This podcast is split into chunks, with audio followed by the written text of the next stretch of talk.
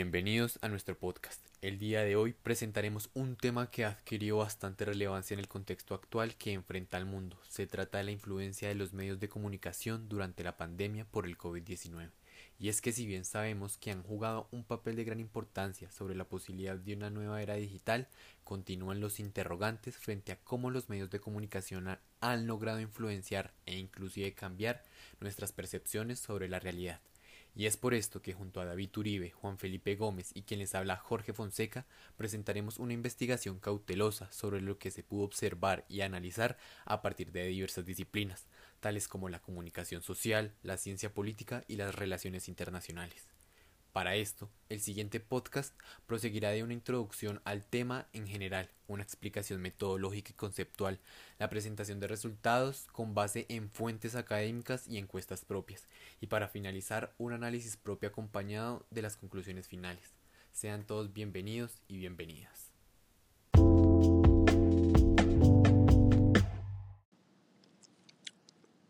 Desde el inicio de la pandemia hemos podido presenciar cómo la paranoia, fake news y manipulación mediática se han convertido en fenómenos cotidianos y preocupantes.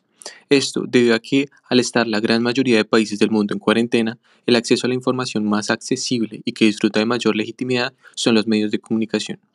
No obstante, también se ha podido identificar una preponderancia en la información que ha sido movilizada por redes sociales de manera informal. Esto nos lleva a analizar qué clase de influencia y rol han tenido los medios de comunicación en la perspectiva de las personas durante la cuarentena provocada por el COVID-19.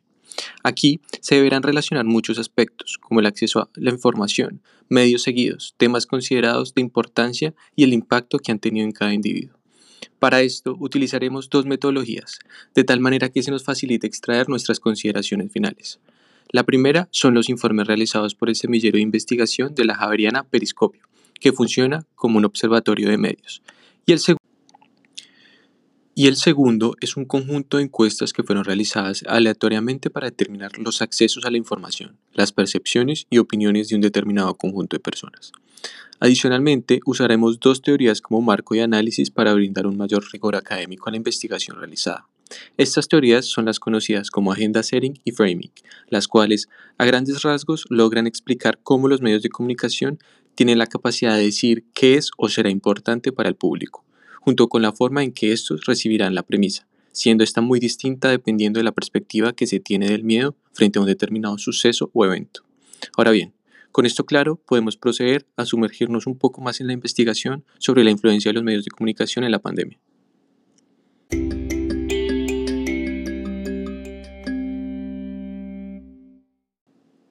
Para entender la investigación, primero debemos comprender la metodología usada. Para esto explicaremos las fuentes ya mencionadas, las cuales serán anexadas para mayor facilidad del oyente y con una mayor profundidad sobre los conceptos teóricos. Luego de esto podremos ver la información obtenida y plantear las consideraciones finales.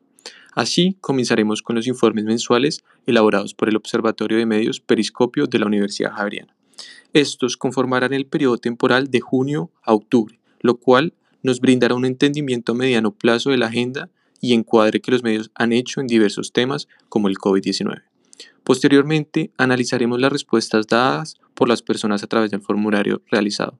En estas se harán múltiples preguntas, de las cuales veremos qué medios son revisados, las consideraciones de las personas sobre la influencia y parcialidad de estos.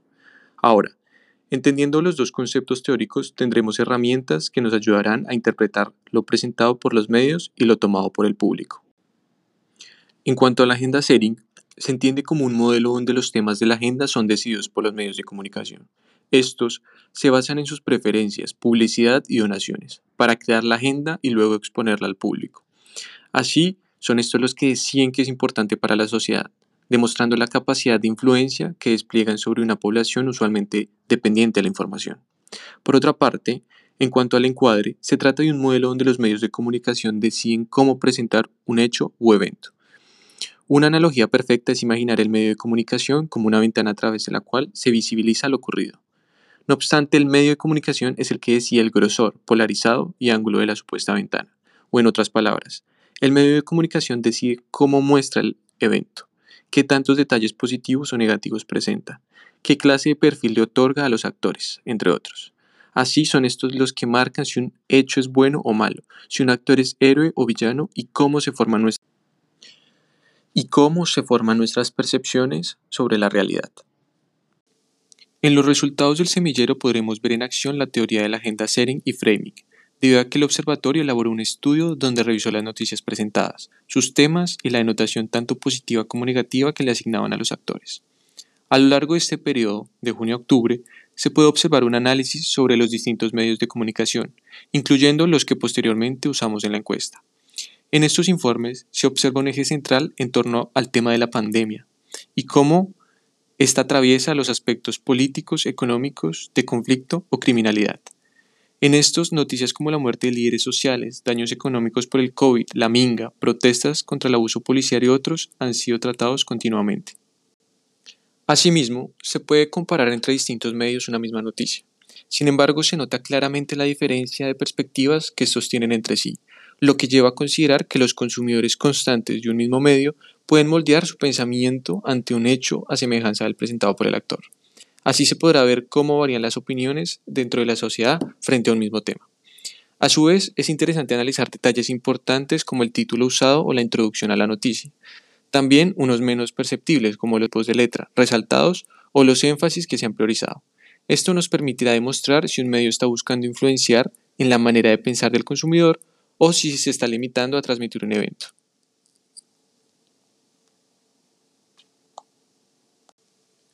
Los resultados de las encuestas nos permitieron observar a qué medios acceden las personas, qué opinan de estos, qué tanta legitimidad les otorgan y además su opinión frente a temas puntuales para comparar sus distintas percepciones. De los encuestados, una aplastante mayoría se considera una persona que consume información a través de los medios de comunicación, mientras que tan solo una minoría, bastante minúscula, afirma no hacerlo. De los cinco medios de comunicación escogidos, el tiempo es el más consultado, seguido por Caracol y El Espectador, los cuales están muy parejos el uno frente al otro. Luego, sin mucha distancia, se encuentra Semana y por último RCN. Por otro lado, una porción grande de los encuestados afirma haber aumentado su consumo de información o haberlo sostenido, mientras que entre un 15 a 20% ha disminuido su consumo. También se debe tomar en cuenta que una porción considerable y superior a la mitad considera que existe una dependencia de los medios de comunicación como única fuente de información, como también casi todos consideran que estos medios son parcializados, dando noticias erróneas o ligeramente manipuladas a su favor, con el fin de mostrar los hechos desde un punto de vista acorde a sus intereses durante el periodo de la pandemia. Por otro lado, la gran mayoría acepta que sus perspectivas se han visto influenciadas por la información que presentan los medios de comunicación. Esto es demostrado al analizar cómo consideran que los personajes públicos o hechos concretos se han presentado con denotaciones positivas o negativas, exageradas o minimizadas. Por último, es interesante observar cómo no se logra un consenso frente a las preguntas de Iván Duque, Claudia López o Daniel Quintero. Aquí se encuentran divididas ampliamente las opiniones. En cambio, frente a las preguntas de hechos concretos podemos ver una mayor uniformidad, aunque no total, donde la mayoría de los encuestados creen que los asesinatos de líderes sociales, los efectos del huracán Iota, la creación de nuevos grupos armados y los efectos dañinos económicos del COVID han sido minimizados. Ahora, habiendo visto la información de Periscopio y los resultados de la encuesta, podemos pasar a hacer un análisis breve e ilustrativo sobre cómo ha sido la influencia de los medios y la percepción de los consumidores. Frente a lo visto en los informes del Observatorio de Medios, hay muchos factores a resaltar. Lo primero es que el tener diversos medios para analizar nos permite entender si hay divergencias o convergencias entre estos. Sin embargo, pudimos observar cómo cada uno usa estrategias sutiles de encuadre o framing para dirigir la atención y opinión de los consumidores. No obstante, si se puede encontrar una agenda setting similar entre los cinco medios analizados, el tiempo, el espectador, semana, caracol y RCN. Prueba de estos son los resultados de las encuestas, donde hay convergencia frente a la creencia de que ciertos temas han sido exagerados o minimizados. Así se puede entender que de los cientos de encuestados hay un acceso a los mismos hechos que todos los medios pretenden agregar a sus respectivas agendas. No obstante, la diferencia radica en cómo estos demuestran los actores como héroes o villanos y los hechos como positivos o negativos. La prueba principal de esto es la divergencia entre cómo creen que los medios de comunicación representan a los personajes públicos, Iván Duque, Claudia López y Daniel Quintero. Además es entendible el ver que la mayoría de los encuestados cree la parcialización de los medios y su sesgo en la forma que transmiten los hechos. Esto lo consideramos principalmente por la ascensión de las redes sociales informales y sitios alternativos como mecanismos de transmisión de noticias. A pesar de que no pueden competir en contra de los medios masivos, sí son canales que movilizan información crítica y antihegemónica más es preocupante la propagación de fake news y conspiraciones que pueden promover. En conclusión, podemos hacer varias consideraciones. La primera es que efectivamente se puede encontrar un uso de la agenda setting y del framing por parte de los medios de comunicación en el periodo de junio a octubre. Esto demostrado a través de los informes de periscopio y su identificación de roles, denotaciones positivas y negativas o temas más relevantes para los medios.